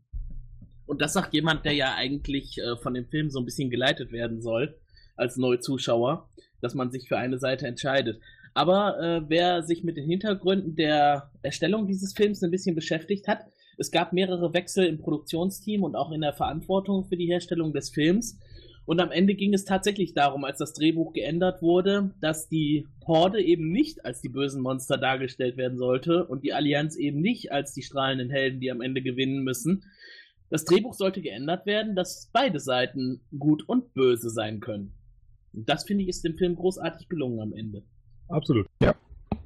So, und jetzt haben wir eigentlich schon relativ viel besprochen über den Film. Dann ist das jetzt vielleicht der richtige Zeitpunkt, äh, unseren Hörern mal die Möglichkeit zu geben, uns ein Feedback zu geben. Habt ihr den Film gesehen? Wie hat er euch gefallen? Habt ihr vielleicht selber World of Warcraft gespielt? Habt ihr da Erfahrungen? Habt ihr mal so ein bisschen verglichen? Was hat der Film gut umgesetzt? Wo hat er seine Schwächen? Wir haben ja auch schon ein paar im Detail besprochen. Dann habt ihr hier jetzt die Möglichkeit, euch mit uns in Verbindung zu setzen. Liebe Christine, bitte. Ruft uns an unter Telefon 0221 570 70 70. Schickt ein Fax an 0221 570 70 71 oder eine E-Mail an info at serienrepublik.de der Kampf äh, endet. Es passiert daraufhin einiges. Was ich sehr gut fand, war, dass der Kampf im Wald, gerade was Magie angeht, doch sehr intensiv war. Man hat das erste Mal gesehen, dass hier also Gut und Böse sich auch im Magiebereich vermischen. Katka ist durchaus der positive Magier und bei Medivh weiß man es nicht so genau. Medivh verschwindet zurück nach Karasan und Katka und Lothar mit Gefangenen zurück nach Stormwind. Und dann sehen wir die Königin und den König in Stormwind und die Säle, in denen die Soldaten ihre Angriffe planen. Große Bretter, auf denen strategische Figuren hin und her geschoben werden können. Auch alles wieder extrem sauber und ordentlich. Und bei dem Brett hatte ich eigentlich den Eindruck, das könnte jetzt auch irgendwo auf der Roleplay Convention in Köln zum Beispiel stehen. Das dachte ich auch. Ich habe mir auch, da dachte ich auch, das sind bestimmt irgendwie Reminiszenzen Richtung Brettspieler. Das fand ich ganz witzig. Was ich wiederum traurig witzig fand, als da dieses Schloss Innenaufnahme mit dem mit der Königin und so, da habe ich irgendwie gedacht, ich bin in einem Königreich weit, weit weg und gleich kommen Schreck und der Esel vorbei. Ja, stimmt eigentlich, ne? Das hatte total was von Schreck. Es hatte ein bisschen was von Schreck. Aber der König ist äh, in dem Fall kein Oger und auch kein Ork, sondern ein Allianzler. Der ging mir übrigens so nebenbei gesagt war voll auf den Sack. Ich fand die, die Figur fand ich so ätzend. Äh, einfach, der wirkte auf mich halt auch wie gerade hier aus dem Büro geprügelt. So, du ziehst jetzt deinen komischen, peinlichen, silberglänzenden Rüstungshelm an. Die Rüstung fand ich auch extrem übertrieben. Er äh, ist später im Kampf zu sehen und er trägt eine Rüstung, die einem silbernen Wolf oder Bären Oder nachempfunden Löwen? ist oder Löwen. Ach ja, Löwe, natürlich, ja. Allianz. Ist ja so ein Löwending da. Ne? ein, ein silberner Löwe oder war er Gold? Ich weiß es nicht. Ja, das. Silber mit Goldapplikationen. Fand ich ein bisschen übertrieben. Und er opfert sich an einer Stelle. Garona bekommt dadurch die Möglichkeit, innerhalb ihrer Sippe und der Horde den Ton zu übernehmen. An der Stelle würde ich sagen, äh, wir haben jetzt äh, einiges an Handlung beschrieben. Machen wir mal einen kleinen Cut und äh, überlassen euch die Wahl, den Film noch zu schauen und euch das Ende anzusehen. Es ist noch einiges an Kampf geboten. Wir sehen die Entwicklung Durotan. Was passiert da? Was macht Gul'dan und wie kann Gul'dan gestoppt werden? Was ist mit Medivh und was hat es mit Medivh auf sich? Was wird der Golem tun? Und wer gewinnt überhaupt am Ende? Ich würde ganz gerne dann noch auf einen kleinen Punkt zu sprechen kommen. Am Ende sehen wir den Sohn von Durotan in einem Weidenkörbchen im Fluss treiben, einem ungewissen Schicksal entgegen. Olli, wissen wir eigentlich, wer der Sohn Goel von Durotan vielleicht sein könnte? Ja, das wissen wir. Das ist äh, der allseits bekannte und beliebte Thrall. Der spielt im Spiel eine äh, sehr, sehr große, präsente Rolle. Also wer den äh, nie gesehen hat, der hat das Spiel nicht gespielt. Also Thrall, der war eigentlich jahrelang der Chef von Ogrimmar, der Anführer der Orks und Ogrimmar war ja auch lange Zeit die Horde Hauptstadt schlechthin. In den letzten Erweiterungen des Spiels hat er sich ein bisschen äh, verändert, steht nicht mehr so sehr im Vordergrund, aber man erkennt auch, wenn man ihn kennt, was, was das Fell mit ihm gemacht hat. Er ist kein, kein böser Ork geworden, aber er ist auf jeden Fall extrem mächtig und kann sich mit Gegnern anlegen, die weit oberhalb der Kampfklasse anderer gewöhnlicher Ork, Schamanen oder Magier stehen. Kommen wir zu den Produktionsdaten. Ähm, der Film heißt äh, Warcraft The Beginning im Deutschen wie auch im Englischen. Wird offensichtlich in den USA produziert äh, aus dem Jahr 2016. Hat eine Länge von 123 Minuten. Muss man eigentlich sagen, ist, ist jetzt nicht langweilig. Also ich würde sagen, die 123 Minuten, die machen Sinn, die sind gut gefüllt. Wie seht ihr das? Ja, fand ich auch. Also der Film hat keine großen Längen. Man kann ihn sehr bequem durchschauen und hat am Ende nicht den Eindruck, es ging zu schnell rum und es hat auch nicht zu lange gedauert. Ja, der war sehr unterhaltsam. Auch für Leute, die, wir waren ja auch im Kino mit Kollegen, die nicht aus der Spielewelt kommen und äh, auch da hat der Film gut unterhalten. Die Altersfreigabe ist in Deutschland FSK 12. Ich habe keine Kinder, insofern fällt mir das schwer zu sagen, ob das Sinn macht oder nicht. Es werden auf jeden Fall Leuten die Seelen ausgesaugt, ähm, erschlagen, etc. pp. Dämonen kommen aus anderen Dimensionen. Also da sage ich mal, vielleicht, wenn man sehr zart beseitigt ist, mit zwölf ist es noch nichts für einen. Aber Mhm. Gott, das schwer zu sagen. Ähm, der Film kam am 26. Mai 2016 äh, in die deutschen Kinos in 3D, wie man das heute kennt, auch in IMAX 3D äh, und in manchen Kinos wohl auch in 2D. Die Regie hatte äh, Duncan Jones. Und den kennen wir ja. Der äh, britische Regisseur, geboren 1971 in London, ist der Sohn von David Bowie. Und im letzten Jahr ist David Bowie auch verstorben und sein Sohn hat diesen Film rausgebracht. Und ich denke, ich liege nicht falsch, wenn ich sage, so furchtbar viel an Filmen hat Duncan Jones noch nicht Regie geführt. Er hat sich aber mit dem Warcraft-Film einen Namen gemacht. Und zwar sowohl positiv als auch negativ. Denn die Kritiker sind ja auch gespalten. Aber hatte der nicht auch den Film Moon gemacht? Ja, der Film ist auch von ihm. Und der ist meiner Meinung nach sensationell. Also, dass äh, jeder, der so ein bisschen Bock auf Science-Fiction-Filme hat, kann ich dann nur wärmsten ans Herz legen. Moon gucken, super. Den hat er vor Warcraft gemacht. Äh, das Drehbuch kommt von dem Duncan Jones in Zusammenarbeit mit Charles, keine Ahnung, wie man den Namen Levitt. ausspricht. Äh, Levitt, sehr gut. Was ich eingangs schon sagte, es hat relativ lange gedauert, diesen Film auf die Leinwand zu bringen. Ich kann mich noch erinnern, als ich anno 2006, 2007 das Spiel spielte, da gab es schon Gerüchte, dass dieses Spiel womöglich mal in die Kinos kommen wird.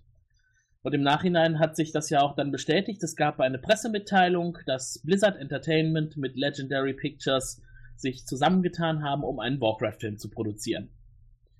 Und das ging jahrelang so weiter und es gab immer mal wieder so kleine Gerüchte und Andeutungen, da könnte was passieren. 2008 Mike Morhaime auf der BlizzCon, der großen Convention von Blizzard in Anaheim, Amerika, äh, hat da bestätigt, dass das Drehbuch fertig ist. Dann haben alle gedacht, so, jetzt ist es bald soweit. Ich sag nochmal, es war 2008. Äh, ein Jahr später wurde Sam Raimi als Regisseur festgelegt für den Film. Der ist äh, besonders bekannt aus der Spider-Man-Trilogie. Und äh, der hat das auch einige Jahre getrieben und äh, hat ein Drehbuch vorgestellt. Das basierte sehr auf dem Plot der Allianz und wurde 2011 für den Film auch als das grundlegende Drehbuch festgelegt. Das hat dann nicht lange gehalten. Ein Jahr später hat Sam Raimi gesagt, er wird nicht mehr Regisseur des Films sein, denn er hat jetzt was anderes zu tun. Er muss jetzt Regie führen bei Die fantastische Welt von Oz. So, wer von euch erinnert sich noch an Die fantastische Welt von Oz von Sam Raimi? Ich erinnere mich nur an Tanz der Teufel von Sam Raimi. Okay, Olli kennt den Film. Hat es sich gelohnt, dafür Warcraft aufzugeben? Na, das ist jetzt äh, eine sehr schwere Frage und das fragst du vor allem jemanden, der äh, 140 äh, Tage online in World of Warcraft hat.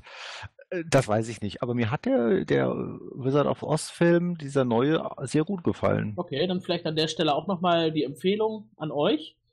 Schaut doch mal rein und vergleicht mal Spider-Man mit Die fantastische Welt von Oz. Leider könnt ihr es nicht mit Warcraft vergleichen, denn von den Ansätzen, die Sam Raimi eingebracht hat, ist nichts bis wenig, wenig bis nichts übrig geblieben.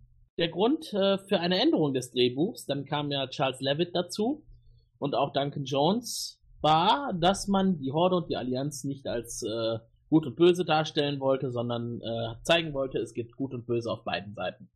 Das Drehbuch wurde überarbeitet, die Jahre zogen ins Land und immer wieder hörte man etwas darüber, dass der Film irgendwann mal kommen würde.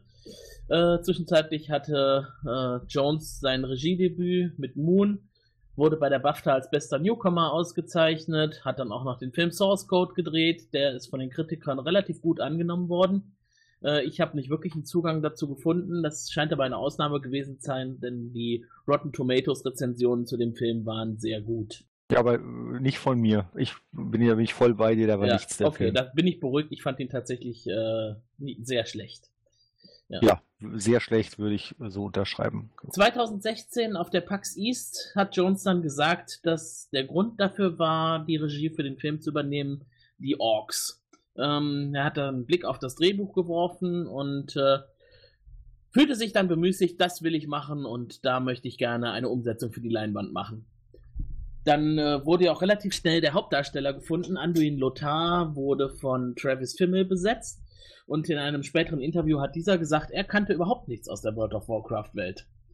Das heißt, er kam völlig blank dazu und hat diese Rolle übernommen und hat dann eigentlich erst durch das Lesen des Drehbuchs verstanden, worum es geht. Und ich finde, dafür hat er es gut gemacht. Ja. Die Rolle hat er gut ausgefüllt. Ich fand, insgesamt waren überhaupt alle Rollen gut besetzt. Man kann sich jetzt über Details streiten, ob man jetzt den Schnäuzer von Katgar gut findet oder ob äh, Garona tatsächlich zu sexy ist oder ob Medivh zu sehr nach Jesus aussieht. Oder ja, Kann man denn zu sehr wie Jesus aussehen? eigentlich nicht. Ne? Eigentlich nicht, nein. Und du bist ja auch der Meinung, er sah ein bisschen aus wie ein berühmter norwegischer Musiker namens Gal. Gal. Wir verlinken Gal in den Show Notes. Oder vielleicht nicht. Ah, doch, wir sind ja inzwischen nicht mehr jugendfrei, ja. Äh, die Film- und Serienrepublik ist bei iTunes jetzt als explizit geführt. Das ist seit dem Black Mirror Cast notwendig gewesen. Also ab jetzt keine Kinder mehr bitte im Raum. Das hätten wir vielleicht am Anfang sagen sollen. Das sieht man ja, wenn man den Cast abspielt, bei iTunes zumindest. Wir haben jetzt schon einiges an äh, Punkten an diesem Film festgestellt, die uns gut gefallen haben. Das sind insbesondere die Effekte und der, die Verbindung zum Spiel und die Darstellung der Szenerien, der Städte, der Kulissen.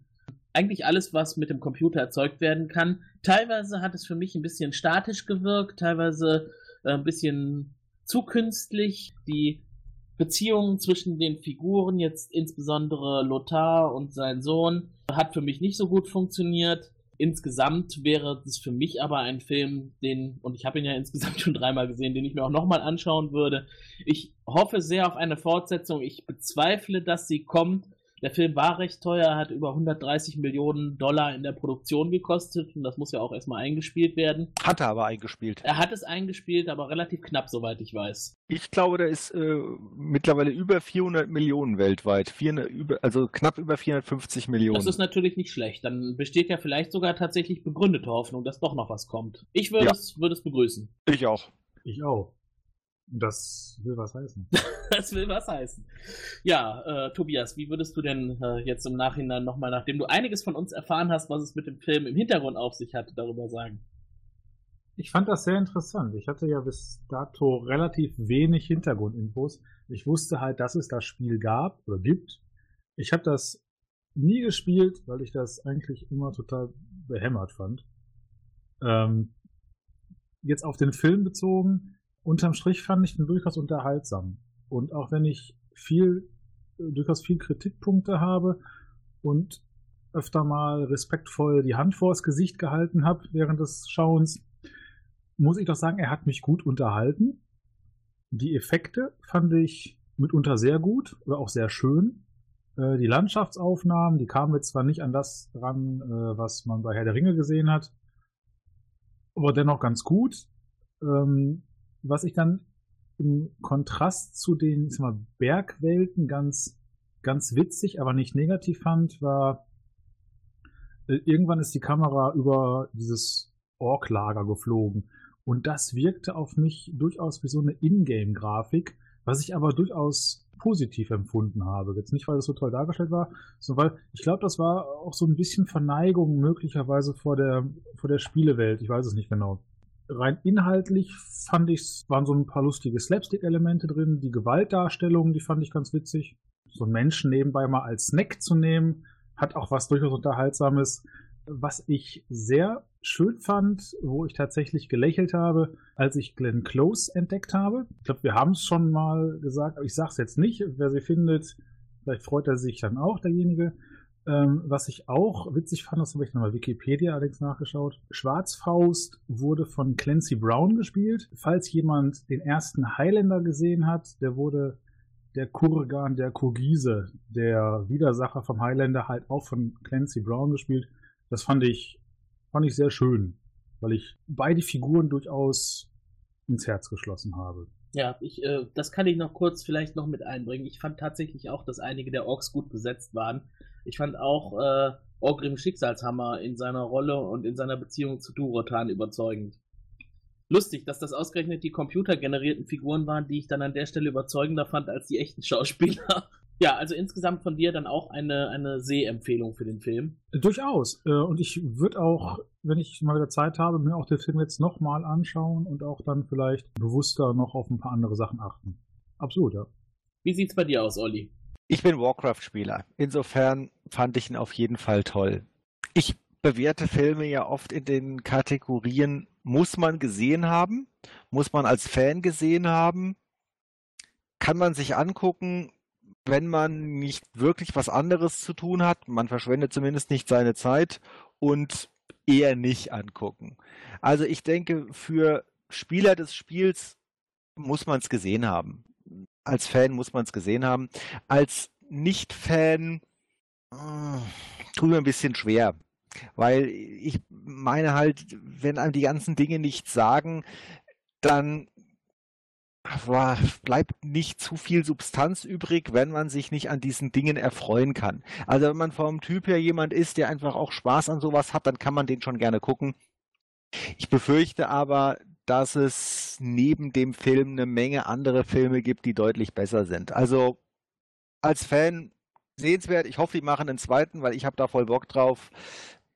Ob das jetzt so der Nachwelt als so Meilenstein der Kinogeschichte in Erinnerung bleibt, da habe ich schwere Bedenken. Es sei denn, und das möchte ich noch hinzusagen, es sei denn, die schaffen es da irgendwie vier, fünf, sechs, vielleicht zehn Filme draus zu machen. Weil wenn die so viele Filme gemacht haben, dass man nur durch das Gucken der Filme diese komplette Welt versteht, wenn einem plötzlich die Dinge was sagen, weil es, wie ich vorhin schon sagte, da gibt es ja genug Material, um 100 Filme zu drehen. Wenn man aber zehn Filme dreht und es gibt genug, dass man diese ganzen Dinge versteht, und ich glaube, dann kann das eine epische Geschichte werden, äh, wirklich von, von, von epischem Ausmaß, die auch anderen äh, großen Reihen in nichts mehr nachsteht. Da glaube ich, hat diese Welt, und ich glaube an diese Welt, die hat das Potenzial dazu, ähm, so eine so ein Star Wars Universum zu werden oder ein Herr der Ringe Universum, weil die haben, das jetzt mag der eine oder andere denken, ja, das sind doch irgendwelche Computerspieldeppen, die haben sich doch nie im Leben sowas Geiles ausgedacht wie der Tolkien und da glaube ich, das ist ein bisschen arrogant, ehrlich gesagt, äh, weil das, das ist eine ganze Galerie an Weltklasse-Leuten, die an diesem Star Wars, an dem, sorry, an dem Warcraft-Universum gearbeitet haben. Die hatten da sehr, sehr lange Zeit, da haben ganz, ganz viele ganz kreative Köpfe mitgearbeitet und die haben da eine Welt geschaffen mit sehr vielen Facetten, das ist Wahnsinn. Und wenn die das, das jemals schaffen, in eine, in eine epische Reihe von Filmen umzusetzen, bin ich wieder voll dabei. Als einzelner Film weiß ich nicht. Nickende, nickende Gesichter in Köln. Wir können dir vollends zustimmen. Und insbesondere auch das, was du gesagt hast über die Welt, die so viel Material bereithält, auch das kann ich durchaus so dreimal unterschreiben. Es gibt so vieles, was noch nicht erzählt worden ist, der großen Masse an Menschen, die das Spiel nicht gespielt haben und wo ich also auch denke, das muss sich nicht hinter anderen Beispielen aus dem Fantasy-Bereich verstecken. Und zu guter Letzt haben wir da von Felix auch noch ein Feedback. Er hat eine kleine Anekdote geliefert, in welcher Beziehung er in der Vergangenheit zu World of Warcraft gestanden hat. Es ist ein bisschen tragisch. Äh, das heißt, wir müssen uns jetzt das mit äh, diesem Wissen anhören. Meine engste Begegnung mit dem Phänomen World of Warcraft war eigentlich eher eine indirekte äh, Begegnung mit dem Phänomen Suchtfaktor bei World of Warcraft. Und äh, das geschah durch eine Freundin von mir. Das Ganze ist jetzt schon wieder 10, 12, 15 Jahre her. Ich, ich weiß es nicht genau, wann immer die heiße Phase dieses Spiels war. Ihr wisst das wahrscheinlich alle besser als ich. Ähm, besagte junge Dame hatte damals einen Hund. Und eines Tages habe ich gesehen, wie das äh, das arme Viech mit äh, einem verbundenen Fuß herumgehumpelt ist. Habe ich gefragt, was denn los wäre, was, was passiert ist. Und sie meinte, ja, der Hund wäre vor zwei Tagen in was getreten. Ich glaube, es war eine Zigarettenkippe und sie hat den Fuß äh, halt selber versorgt. Es sah auch ziemlich selbst gemacht aus, der Verband. Ich glaube, es waren Tempotaschentücher und Tesafilm. Und habe ich gefragt, ja, ob sie denn beim Tierarzt gewesen wäre. Ja, Nein. Sie hatte kein Geld mehr. Gut, das passiert. Gerade so gegen Monatsende äh, kann sowas schon mal passieren. Nein, nein, äh, sie, hat, sie hätte schon noch Geld gehabt, um mit zum Tierarzt zu gehen, aber sie musste erst noch ihr World of Warcraft-Abo verlängern. Ja, ne, so muss man halt Prioritäten setzen. In dem Sinne, ich wünsche eine angenehme Schlacht gehabt zu haben. Okay, man kann dem Film ja einiges anlasten, aber das mit Sicherheit nicht. dem Film nicht, nein. Aber jetzt, wo Feder das gerade gesagt hat, ich habe Tim auch gerade nochmal kurz. Stimmt, das habe ich ganz vergessen. Ähm, wie gesagt, ich habe die Spiele nie gespielt. Ich weiß, dass es die gab oder gibt. Und da war doch auch manch auch in den Zeitungen immer mal eine Zeit lang richtig viel Presse dazu, dass Menschen äh, vereinsamen, da die Sucht stürzen und so weiter. Äh, wobei ich mich auch da frage, kann man das wirklich dem Spiel anlasten oder ist das die persönliche Lebenseinstellung? Ich weiß es nicht, ich kann es nicht beurteilen. Aber wie gesagt, wo Fehler das gerade gesagt hat, da ist es mir wieder eingefallen. Und ich meine auch äh, in meinem Bekanntenkreis auch einen ähnlichen Fall gehabt zu haben. Es hat sich dann auch wieder, wieder gefangen, aber ich meine, das war tatsächlich auch im Zusammenhang mit dem Spiel. Also wir haben ja heute hauptsächlich jetzt über den Film gesprochen und zu dem Spiel und der Suchtproblematik, da gab es immer wieder mal Wissenschaftler, die darüber äh, Doktorarbeiten geschrieben haben, Diplomarbeiten. Ähm, wie bei allen Dingen, die Spaß machen, gibt es auch immer Menschen, die es äh, zu stark übertreiben. Äh, Im Sport sterben Menschen, die es übertreiben, bei Ernährung äh, sterben Menschen, die es übertreiben. Äh, alle Dinge, die man tut, kann man zu viel tun. Und äh, Vereinsamung, mhm. klar, ich meine, du kannst auch vereinsamen, wenn du den ganzen Tag Klavier spielst oder Geige übst oder äh, weiß ich nicht, äh, irgendwelche speziellen Techniken für irgendwelche Sportarten lernst. Ich glaube, dass das Thema da war, da ist, äh, dass es aber wahrscheinlich beim Computerspiel nicht schlimmer ist als andernorts. Ich glaube das persönlich ja. auch. Wie gesagt, kann man ein Medium dafür verantwortlich machen, dass ich, dass ich gewisse Handlungen oder Nichthandlungen daraus ableite. Ballerspiele wurden dafür verantwortlich gemacht, dass Massaker entstehen. Äh, Heavy Metal oder einige extremere Spielarten des Heavy Metals wurden oder werden teilweise immer noch dafür verantwortlich gemacht, dass Menschen Nagel im Kopf haben. Ich kann nur sagen, nicht alle Menschen, die oder Black Metal hören, sind behämmert. Äh, ich kenne da einige sehr gut. Ich denke, da ist halt generell vieles äh, wenn ich ein Problem habe oder so, welche Art auch immer, dann kann ein Medium eventuell als Verstärker dienen, aber nicht als Auslöser. Gut, das soll es für heute schon wieder fast gewesen sein. Wir wollen euch an der Stelle nochmal die Möglichkeit geben, eure Meinung zu äußern. Äh, wir warten ja immer noch äh, ganz heiß darauf, dass mal wieder ein Einspieler von euch kommt.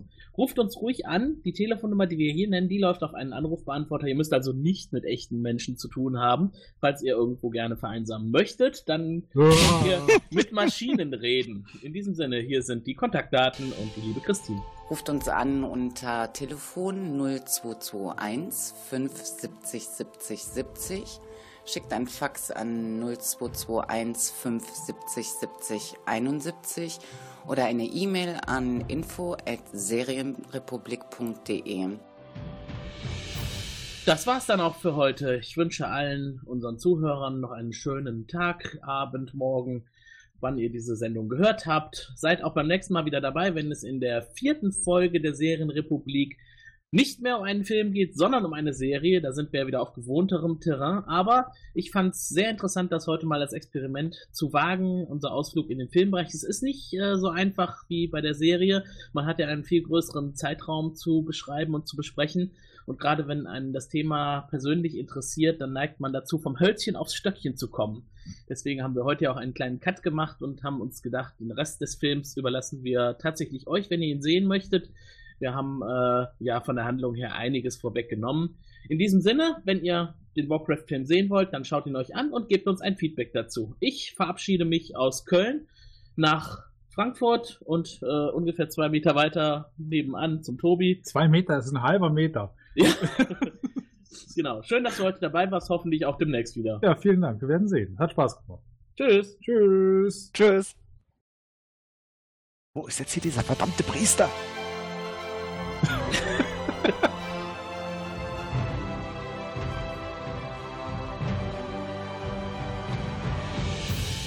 Flieht, ihr Narren! Entschuldigung, dass ich korrigieren muss. Mein Name ist Erwin Pachulke. Ich bin hier nur zufällig. Ich weiß gar nicht, was Sie von mir wollen.